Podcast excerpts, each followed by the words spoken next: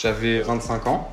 C'était une période un petit peu compliquée. J'avais quitté mon travail pour reprendre mes études pour passer le concours d'avocat. J'ai une séparation avec quelqu'un avec qui j'étais depuis longtemps. Ça a impliqué que je retourne vivre chez mes parents. Ça m'a un petit peu euh, déboussolé. Et je rencontre les mauvaises personnes qui me plongent dans les méandres de, de la fête parisienne. Puis du coup, complètement déconnecté de mon concours. Et vient un jour où mon père me prend à part c'est quelque chose qui lui ressemble pas forcément. Des discussions, on n'en a pas eu beaucoup. Ça me surprend un petit peu. Il me dit Je vois bien que tu es en train de te perdre, que ça va pas. Je vais t'aider parce que je veux que tu deviennes avocat. Et on va se fixer des objectifs pour y arriver. Redonne du sens à ta vie. Quand tu rentres 4 fois par semaine à 6 h du matin, il se doute bien que tu fais la fête. Il me dit Aurélien, tu as toujours été sportif et je sais que le concours te met beaucoup de pression. Et je pense que c'est pas une bonne chose que tu ne fasses que ça.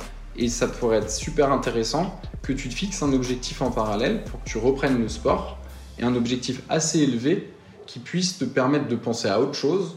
Et du coup, je décide de m'inscrire au marathon de Paris. Je dis à mon père, ok, je me mets dans une ambiance de travail et de sport. Par contre, il ne faut pas que je reste à Paris. Et mon père me dit, écoute, on part tous les deux et pendant trois mois, pour la première fois de ma vie, je me suis dit, là c'est le moment de changer d'avoir cette détermination, de couper un petit peu avec tous les vices que j'avais et que je traînais depuis maintenant quelques temps. Si je veux être avocat et si je veux réussir ce marathon, il va falloir que je fasse des sacrifices avec une alimentation saine, plus d'alcool, pas de fête, pas de filles, manger de la salade, s'entraîner. Le temps passe, je reviens à Paris euh, après trois mois vraiment de vie de moine tibétain.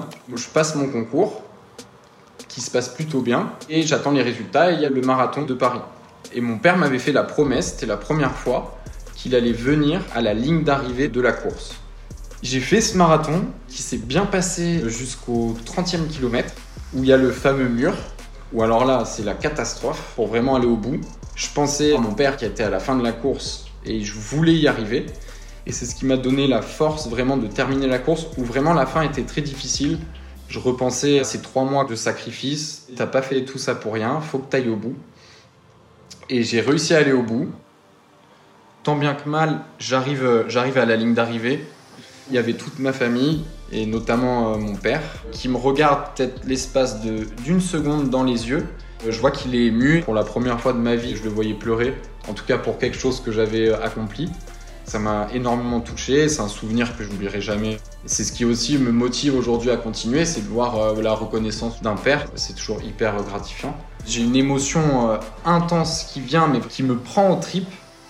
J'ai les larmes qui viennent et j'ai envie de m'effondrer. Ça va même plus loin que ça. C'est tout un état qui est assez incroyable c'est tellement d'émotions, c'est des émotions que tu as envie de revivre. Alors physiquement, c'est très dur. Mentalement, ça demande beaucoup de sacrifices. Le mot détermination prend tout son sens. Sur le coup, on se dit plus jamais.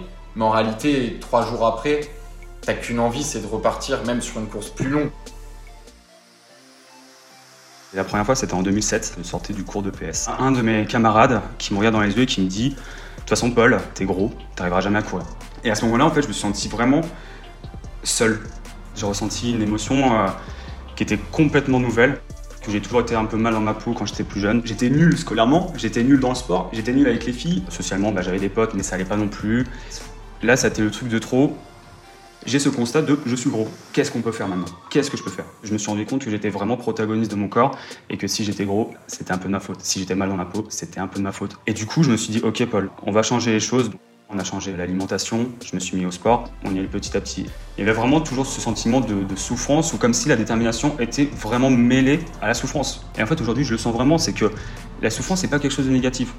Si je veux atteindre ce bonheur, je dois peut-être passer par ce stade-là. Bah, je me suis enfermé dans cette détermination de vouloir aller toujours plus loin dans la course à pied. Quand je vivais à Marseille, je me levais à 5h du matin et j'allais courir. Il n'y avait pas d'autre choix en fait. C'était mon moment seul avec moi-même. Évidemment, on rentre dans ce cercle vicieux de la détermination, c'est-à-dire que, ok, je suis capable de faire ça, je veux faire encore plus. Au final, c'est une sorte d'architecture de pensée où tout est lié à la détermination. Bien sûr, j'en ai voulu, ça coup, mais en fait, on peut pas lui en vouloir. Et ce mec-là, je le remercie. Parce que vraiment, c'était un gars qui m'a fait avancer dans ma vie. C'est pas que de la rage, en fait.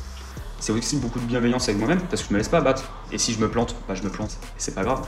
Pour moi, je suis quelqu'un de déterminé, d'obstiné. Je suis dans l'obsession. Je suis peut-être un peu trop dans les émotions, un peu trop dans le trop. Mais derrière, je vis des choses que personne n'a vécues.